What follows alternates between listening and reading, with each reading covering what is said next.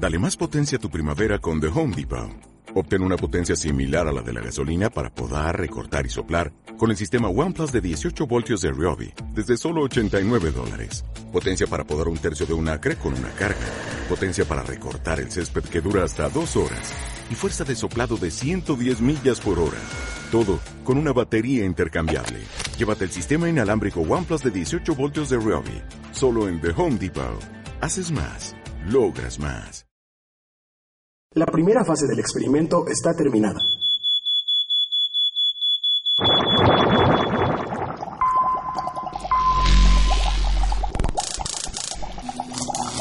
Continuaremos con la segunda fase del experimento sonoro.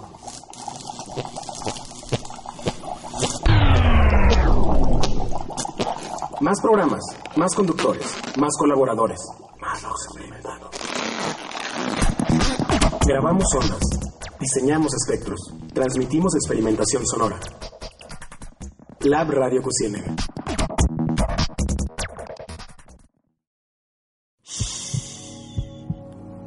Las mejores experiencias no se ven, se sienten. Estás con los ojos cerrados, donde el arte se vive a oscuras.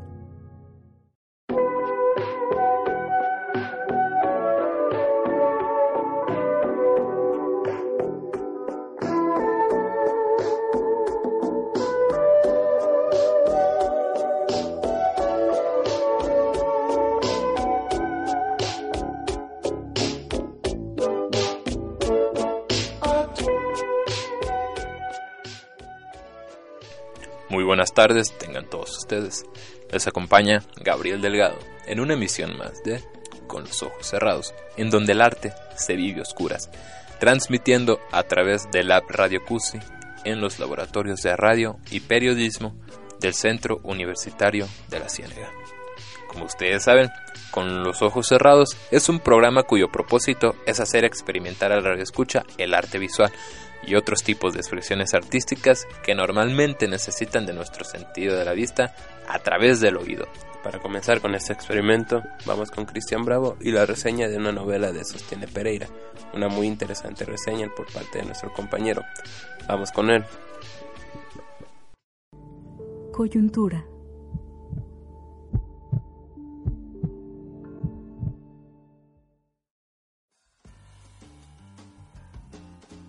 Sostiene Pereira es la novela del escritor italiano Antonio Tabucci, publicada en 1994, aunque también se podría ver como la crónica ficticia de un fragmento de la vida del personaje principal.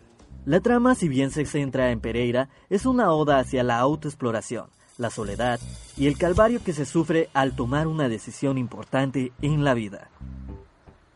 La historia va de un periodista que fue un maestro de la crónica en sus tiempos y es encargado de la sección de cultura del periódico Lisboa llamado El Lisboa.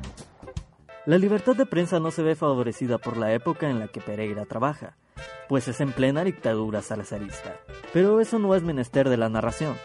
Lo que realmente tiene importancia es el carente interés de un periodista por estar al tanto del acontecer del mundo.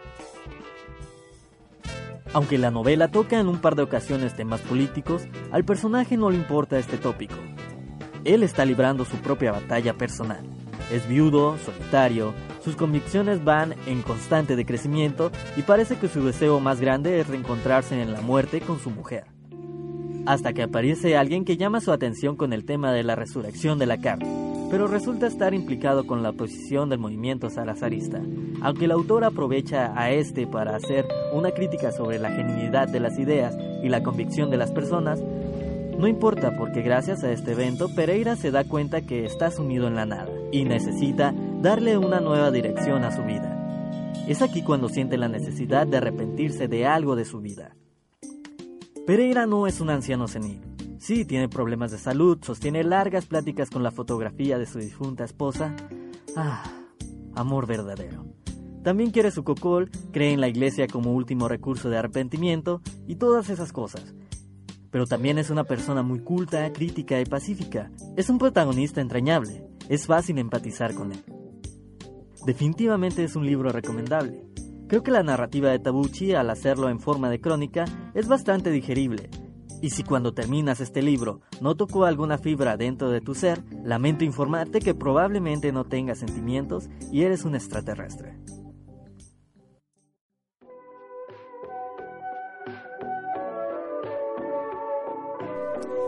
Muchísimas gracias a Cristian por su colaboración y bueno, para hacer esta experiencia sonora y artística un poco más variada, vamos con una pieza musical para amenizar nuestras vidas. La siguiente canción es Black and White Town del grupo inglés Dobbs, lanzada en el año 2005 de su álbum Some Cities. Vamos con la canción.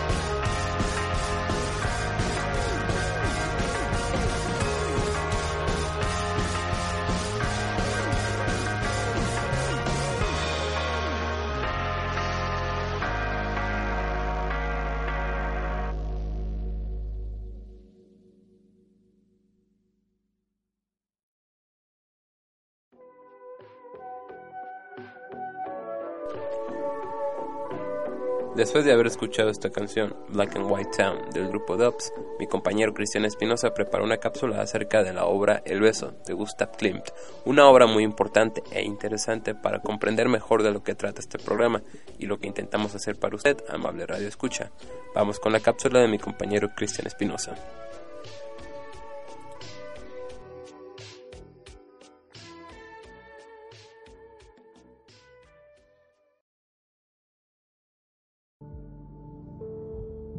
Elementos.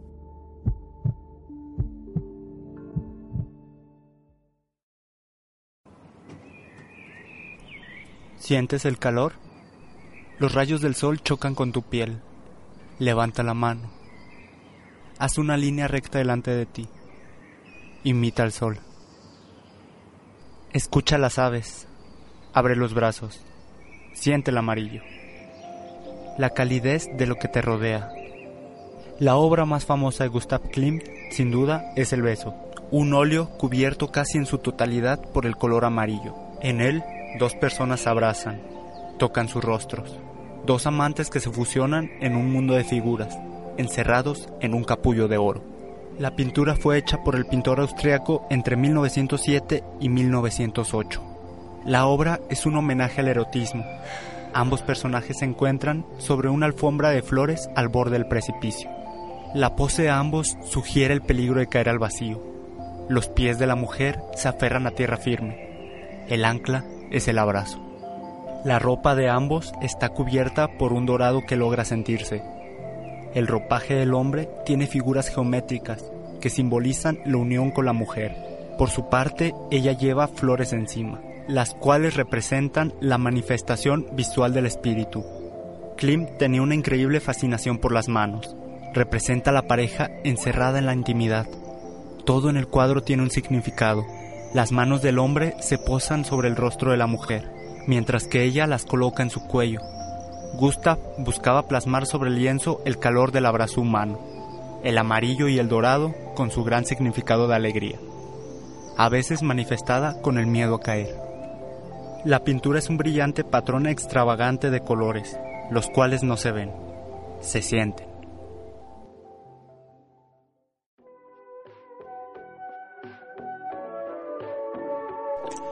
Gracias a Cristian por su importante colaboración y la información.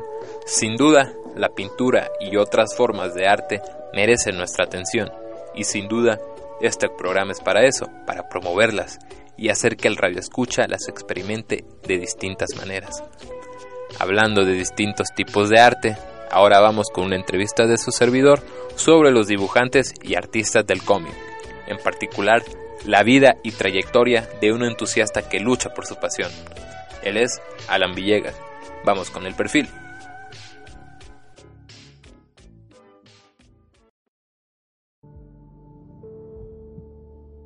Silueta.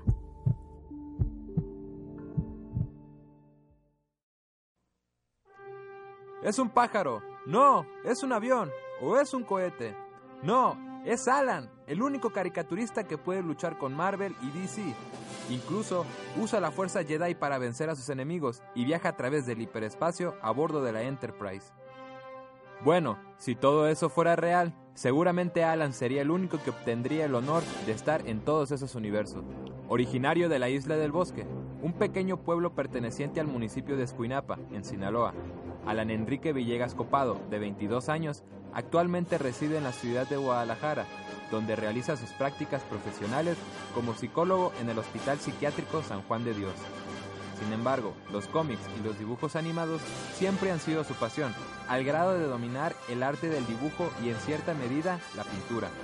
Su gran pasión son los superhéroes y los cómics, y a través de su arte intenta plasmarlo sobre el papel. Cuando tenía siete u ocho años me dieron de Navidad una figura de, un personaje de los X-Men, la cual estaba muy articulada, muy bonita y todavía lo conservo así tal cual. Y venía con un cómic de los X-Men también. Y me acuerdo que lo abrí y estaba en inglés y el arte se me hizo tan bonito desde un artista Jim Lee de los años buenos de Marvel y me pegó tanto también leer ese cómic, ver esos dibujos, que empecé a querer dibujar así. A la fecha sigo tomándolo como referencia. Desde muy pequeño, Alan siempre ha tenido un lápiz y papel a la mano para dibujar. Su mamá es una maestra jubilada de nivel preescolar, por lo que siempre tuvo la estimulación en su casa, pero una serie de dibujos animados lo marcó en particular para comenzar con sus primeros trazos. Cuando empecé a ver Dragon Ball, que todo el día quería, quería dibujar a Goku, y como que fui, todavía me acuerdo, fíjate, empecé haciendo monitos de bolitas y palitos, como todo niño, y empecé a querer darle más realismo, y ya después ya me salió Goku, y ya en la secundaria intenté hacer personas y poco a poco ahí va la cosa y ya. No solo es hábil con el lápiz, sino que también sabe usar acuarelas. A pesar de ser aún un ilustrador amateur, en su natal Sinaloa forma parte importante de la comunidad geek. Es miembro fundador de la Asociación de Cómics Mazatlán y su trabajo ya fue reconocido en varios concursos de dibujo y creación de personajes originales. Hace un par de años hubo un concurso en un grupo de Facebook de, sobre cómics también y se trataba de crear un personaje eh, de, mi propia autoría y hacer una portada y una historia así tipo cómic. De hecho me basé en una canción de José Alfredo Jiménez y gané el primer lugar del concurso y no me acuerdo cuál fue el premio, pero a veces todavía tengo la idea de retomarlo. Eh, se llama El Jinete por la canción de José Alfredo Jiménez y me pasé un muy buen rato creándolo y al igual que él, existen muchos ilustradores amateurs con los cuales, según Alan, se pueden crear muy buenas historias con personajes totalmente nuevos y originales, como el jinete. Pues nunca he dejado de dibujar desde que tengo memoria. Me gustaría pues hacer algún trabajo, colaboración con alguien, porque pues también tengo amigos que dibujan y hacen sus propios semicómics, nada serio pero me gustaría, no sé, por ejemplo, llevar el jinete a un cómic completo, mínimo un número inicial o algo así. A pesar de haber terminado ya la licenciatura en psicología este año y mudarse a la ciudad de Guadalajara desde Sinaloa para realizar sus prácticas profesionales y probablemente buscar un trabajo, Alan no descarta dedicarse a tiempo completo para realizar su sueño de ser un ilustrador profesional. Pues si en algún punto llego a sentir que pues mis dibujos así valen la pena como para intentar hacer un portafolio y buscar la forma, me gustaría, aunque sea libro vaquero, me gustaría ilustrar alguna vez. Sería bonito, sí estaría en mis planes y me gustaría. Nada más ocupo pues practicar más y tener más tiempo libre pues para dedicarme a esto. Pero como te digo, la fuerza proveerá. A sus 22 años, aún queda mucho camino por recorrer para Alan. La fuerza es intensa en él y tiene todo a su favor para cumplir su sueño de algún día estar dentro de los Vengadores de los ilustradores de cómics.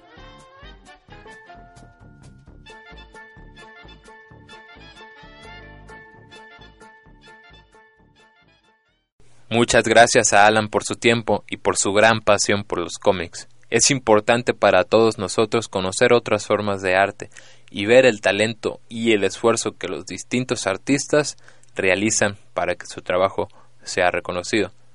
Luego de escuchar a Alan, vamos con una canción de los Stone Temple Pilots. Esto se llama Sin y regresamos a Con los ojos cerrados, en donde el arte se vive oscuras.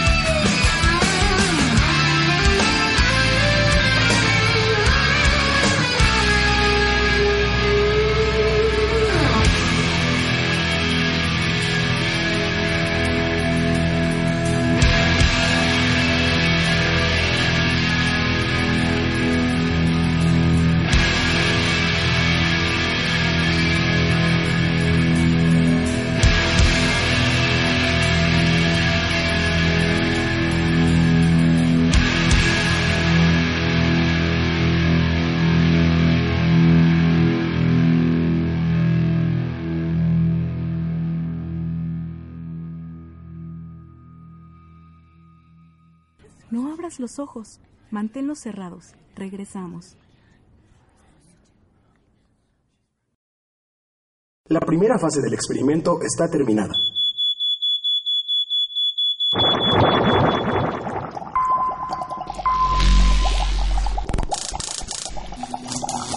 Continuaremos con la segunda fase del experimento sonoro.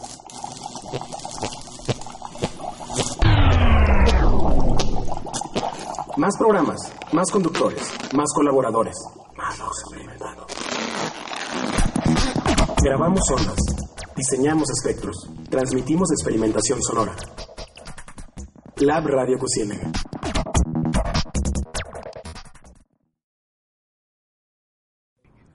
Estamos de vuelta. Continúa agudizando tu oído.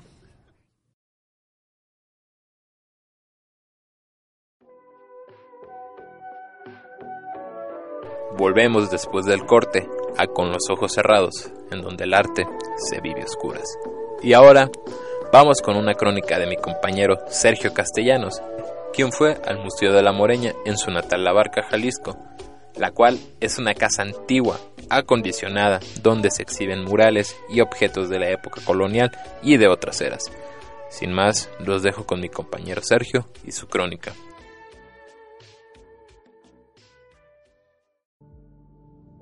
La obra.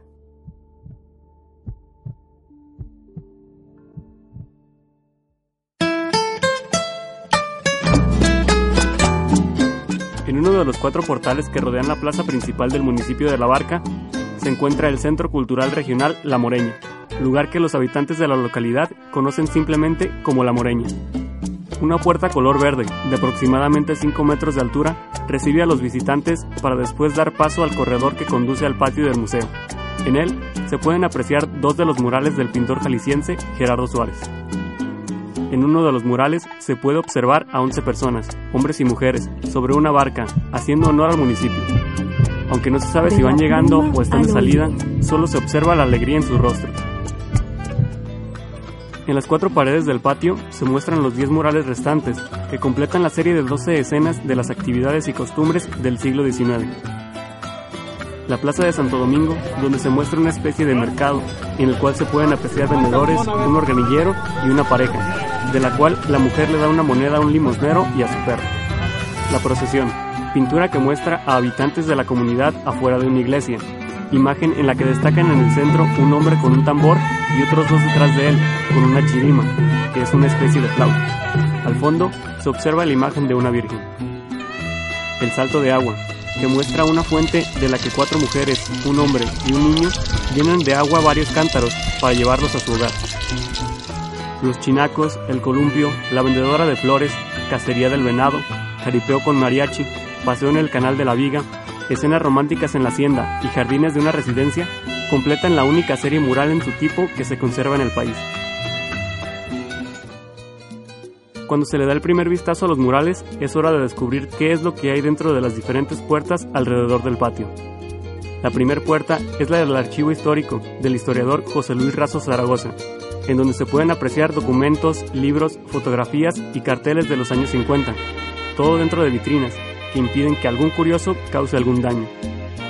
Al lado de este salón se encuentra un pequeño cuarto, en donde están los restos y una imagen de Francisco Velarde, apodado El Burro de Oro, quien fue propietario de esta finca que luego se convirtió en museo. Entre las diversas escenas se puede apreciar un fraile, pintado en el marco de la entrada de un cuarto. Aunque podría parecer una parte más de los murales, este fraile tiene algo especial, ya que fue pintado de tal manera que hace parecer que te está mirando, sin importar en el lugar en que te encuentres. La siguiente puerta da paso a tres recámaras, las cuales conservan pinturas, espejos, sillas, mesas y una cama, que pertenecían al burro de oro y que se encuentran en exposición. Aquí dentro el ambiente cambia. Se percibe un aroma que te hace creer que estás en esa época. Todo huele a viejo.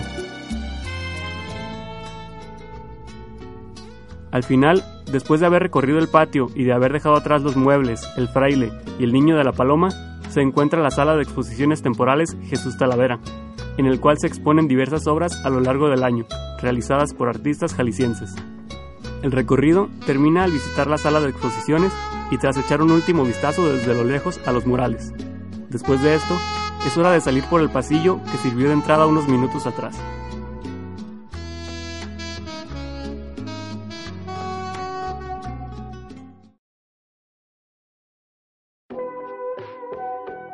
Muchas gracias a Sergio por su crónica, muy interesante. La Mureña, La Moreña es un lugar único y vale la pena conocerlo. Su arte, su historia y arquitectura. Disculpen mis malos modales, pero nuestras redes sociales son las siguientes. En Facebook y Twitter nos encuentran como Lab Radio Cusi. No se olviden de seguirnos y suscribirse a las páginas. Y bueno, siguiendo con nuestra siguiente sección, el arte sonoro es algo incomprendido aún. Muy poca gente lo conoce o sabe qué es. A veces sigue siendo confundido con la música o con otras expresiones artísticas que tienen que ver con audios o sonidos. Nuevamente, mi compañero Sergio Castellanos nos trae una entrevista con la artista sonora Andrea Albapose. Vamos con Sergio.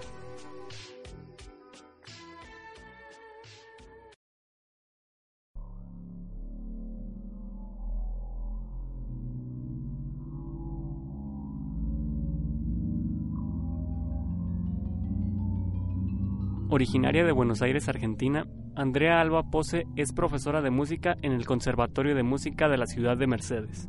Además de su trabajo docente, en sus tiempos libres se dedica a la composición y a la creación de diferentes obras de arte sonoro, con base a los conocimientos musicales que tiene de su formación como maestra, aunque menciona que no lo hace profesionalmente, sino más como un hobby.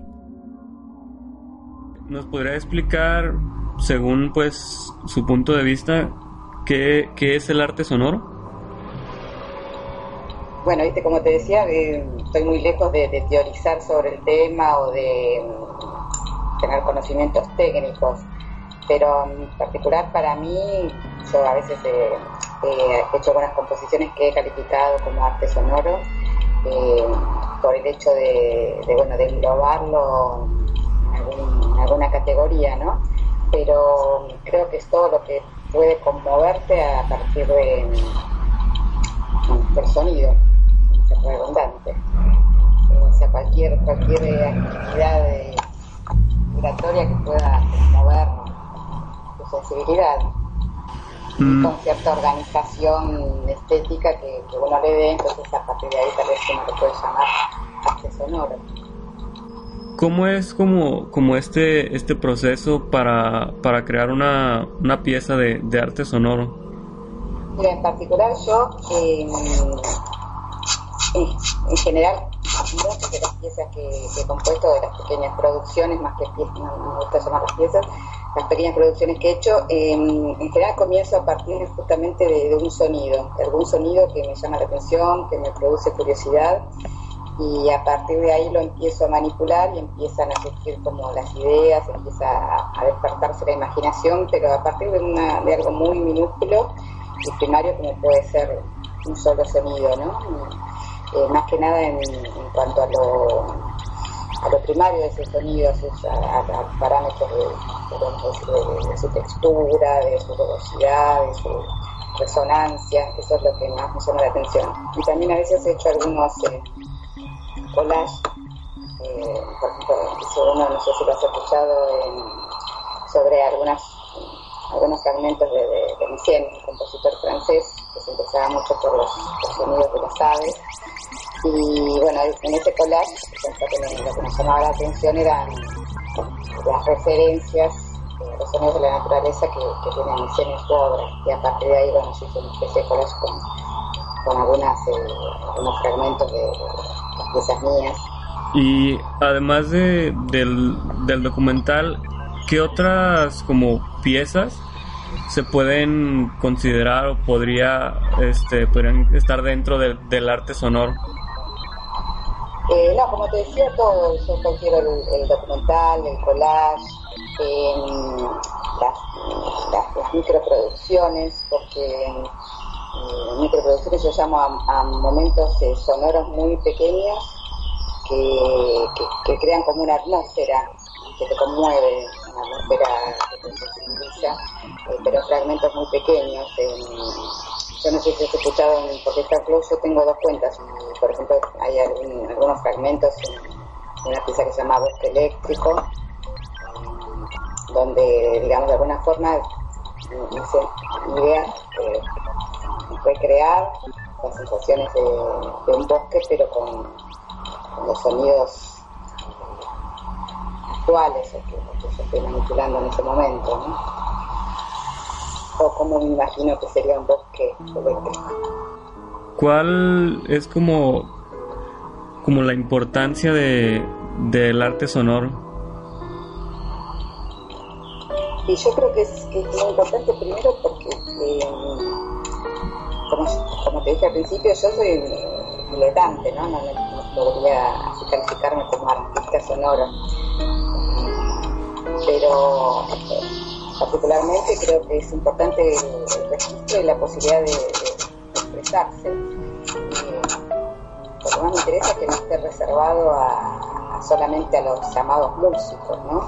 Eh, o a los llamados artistas sonoros, que tal vez el mundo así digital te abre la posibilidad de que todo el mundo se exprese a través de, de sonidos, de, de collage, eh, que puedan, si llamarse arte sonoro, las producciones de, de personas así diletantes o, o, solamente las conmueve el sonido sin ninguna técnica ni teoría atrás. Creo que todos podemos ser artistas sonoros en, en, nuestro, en nuestro pequeño mundo o en nuestra ciudad o con lo que nos, nos toca vivir. En México, pues, según yo, no se tiene como tanta difusión del, del, del arte sonoro, de algunas, no sé, documental sonoro y retratos. No sé cómo sea en, en, en Argentina, si allá haya como más difusión de, de esas obras. Mm, mira, yo te podría decir que eh, yo también vivo en un, en un, pueblo que es eh, a 100 kilómetros de la ciudad de Buenos Aires. Eh, sé que hay grupos, eh, por ejemplo, en la ciudad de Bahía Blanca y también, bueno, en la Universidad de en, en Buenos Aires, de Quilmes, la Universidad de San Martín, de 3 de febrero, que, trabajan mucho sobre este tema, pero creo que así masivamente no, no, no es eh, algo muy conocido y es más llama la atención a la gente que no está en el tema cuando uno registra una, una producción de, del lugar. ¿no? Yo hace poco grabé un, un remate eh, en mi pueblo porque es algo que, prácticamente se está perdiendo, ¿no? El rematar cosas, vender, comprar me llamaba la atención incluso los, tonos de las voces de las personas que vendían, que compraban, eh, los, cantos, decía la, casi la melodía que se produce y, y, bueno, muy poca gente entendió por qué yo registraba eso, ¿no? tuve que dar bastantes explicaciones de por qué lo registraba y por qué lo subía una plataforma de audio pero pero bueno, creo que cada vez más se empieza a entender y a difundir. ¿Cómo, ¿Cómo se le puede dar más difusión a estas creaciones, a estas obras de, de, de arte sonoro?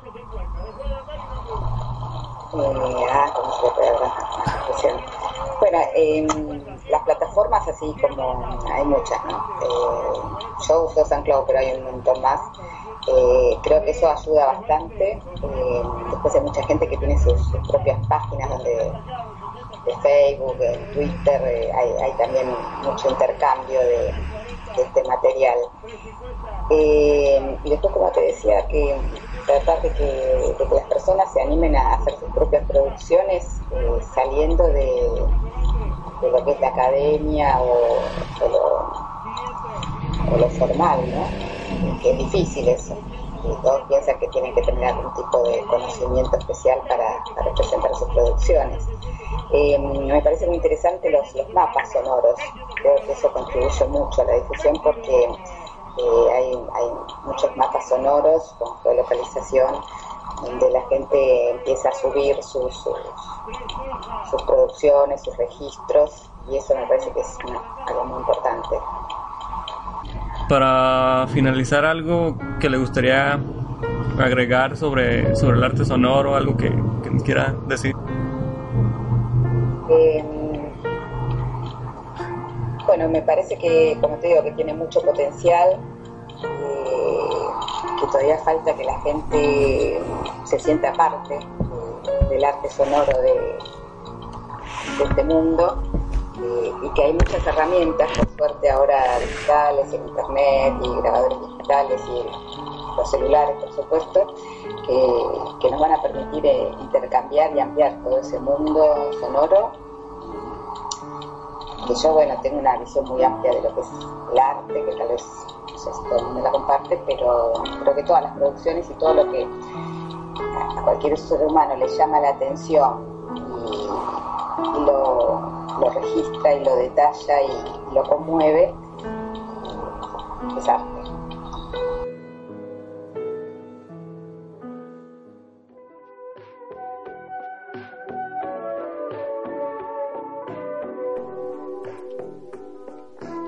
Gracias nuevamente a Sergio Castellanos por su aportación. Y ahora vamos al último bloque del programa, con una adaptación de Miguel Arrizo de uno de los más grandes de la literatura universal, Edgar Allan Poe. No despegue su oído y escuche esta adaptación en voz de mi compañero. Vamos allá.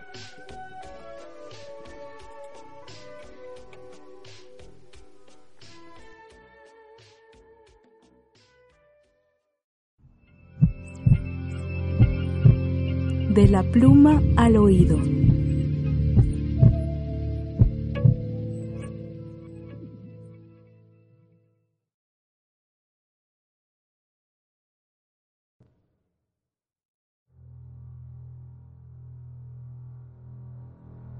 Vosotros, los que leéis, aún estáis entre los vivos, pero yo, el que escribe, habré entrado hace mucho en la región de las sombras, pues en verdad ocurrirán muchas cosas y se sabrán cosas secretas, y pasarán muchos siglos antes de que los hombres vean este escrito, y cuando lo hayan visto, habrá quienes no crean en él, y otros dudarán mas unos pocos habrá que encuentren razones para meditar frente a los caracteres aquí grabados con un estilo de hierro.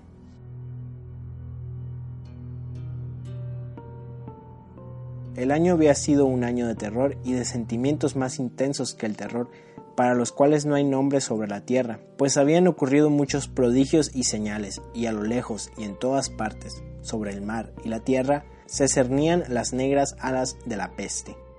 Para aquellos barzados en la ciencia de las estrellas, los cielos revelaban una faz siniestra, y para mí, el griego Oinos, entre otros, era evidente que ya había llegado la alteración de aquel año 794, en el cual, a la entrada de Aries, el planeta Júpiter quedaba en conjunción con el anillo rojo del terrible Saturno. Si mucho no me equivoco, el especial espíritu del cielo no solo se manifestaba en el globo físico de la Tierra, sino en las almas, en la imaginación y en las meditaciones de la humanidad.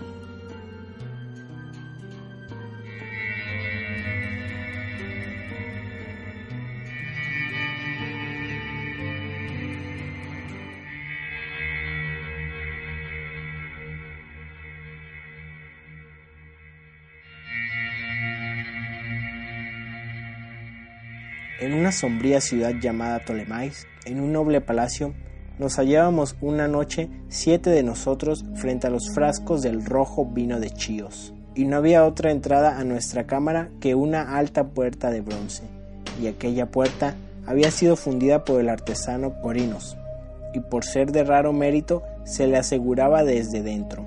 En el sombrío aposento, negras colgaduras alejaban de nuestra vista la luna, las estrellas y las desiertas calles, pero el presagio y el recuerdo del mal no podían ser excluidos. Estábamos rodeados por cosas que no logro explicar distantemente, cosas materiales y espirituales, la pesadez de la atmósfera, un sentimiento de sofocación, de ansiedad y por sobre todo ese terrible estado de la existencia que alcanzaban los seres nerviosos cuando los sentidos estaban agudamente vivos y despiertos, mientras las facultades yacen amodorradas. Un peso muerto nos agobiaba, caía sobre los cuerpos, los muebles, los vasos en que bebíamos. Todo lo que nos rodeaba cedía a la depresión y se hundía. Todo menos las llamas de las siete lámparas de hierro que nos iluminaban. Alzándose en altas y esbeltas líneas de luz, continuaban ardiendo, pálidas e inmóviles.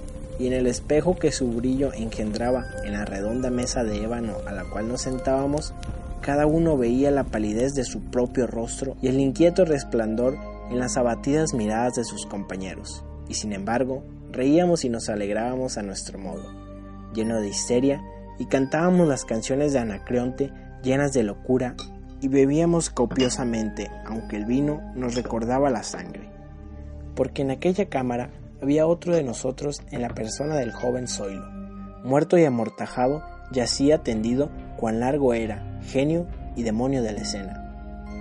Ay, no participaba de nuestro regocijo, pero su rostro, convulsionado por la plaga, y sus ojos, donde la muerte solo había apagado a medias el fuego de la pestilencia, parecían interesarse en nuestra alegría, como quizá los muertos se interesaran en la alegría de los que van a morir.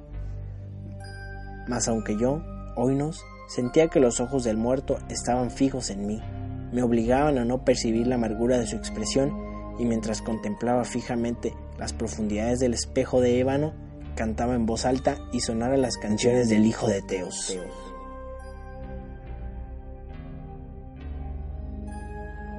Poco a poco, sin embargo, mis canciones fueron callando y sus ecos perdiéndose entre las tenebrosas colgaduras de la cámara. Se debilitaron hasta volverse inaudibles y se apagaron del todo. Y aquí que de aquellas tenebrosas colgaduras donde se perdían los sonidos de la canción, se desprendió una profunda e indefinida sombra, una sombra como la que la luna cuando está baja podría extraer del cuerpo de un hombre, pero esta no era la sombra de un hombre o de un dios, ni de ninguna cosa familiar. Y después de temblar un instante entre las colgaduras del aposento, quedó por fin a plena vista sobre la superficie de la puerta de bronce. Mas la sombra era vaga informe, indefinida, y no era la sombra de un hombre o de un dios, ni de un dios de Grecia, ni un dios de Caldea, ni un dios egipcio.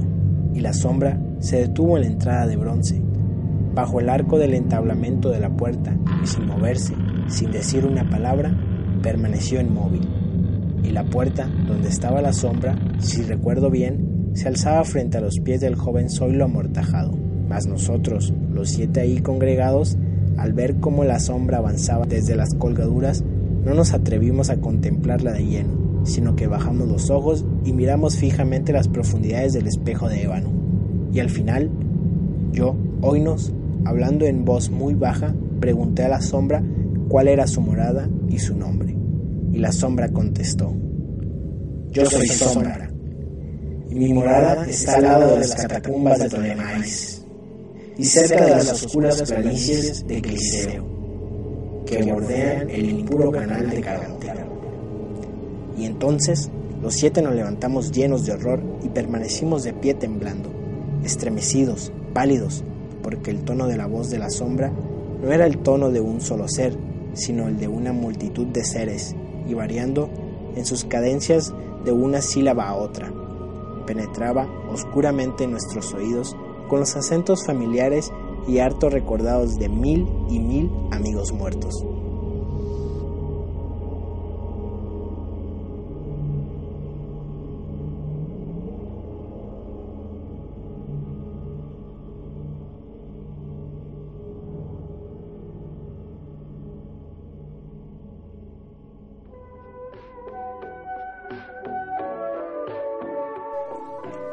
Muchísimas gracias a Miguel Arbizu por esta excelente adaptación. Y muchas gracias a usted, amable Radio Escucha, por sintonizarnos en una edición más de Con los ojos cerrados, donde el arte se vive oscuras. Yo soy Gabriel Delgado y nos vemos hasta la próxima. Muchísimas gracias.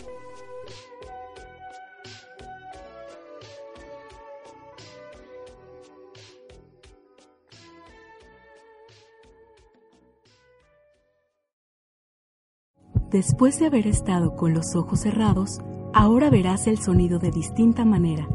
Esto fue Con los ojos cerrados, donde el arte se vive a oscuras.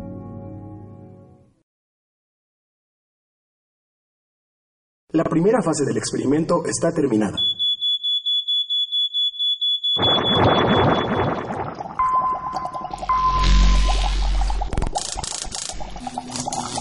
Continuaremos con la segunda fase del experimento sonoro.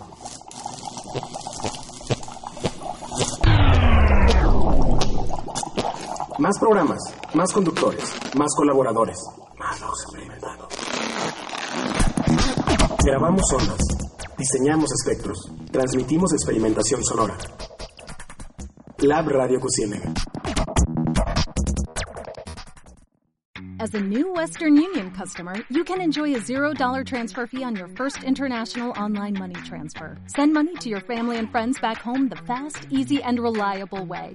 Visit westernunion.com or download our app today to get started, and your first transfer fee is on us. FX gains apply, not available for credit cards and transfers to Cuba. Services offered by Western Union Financial Services Inc. and MLS 906983 or Western Union International Services LLC and MLS 906985.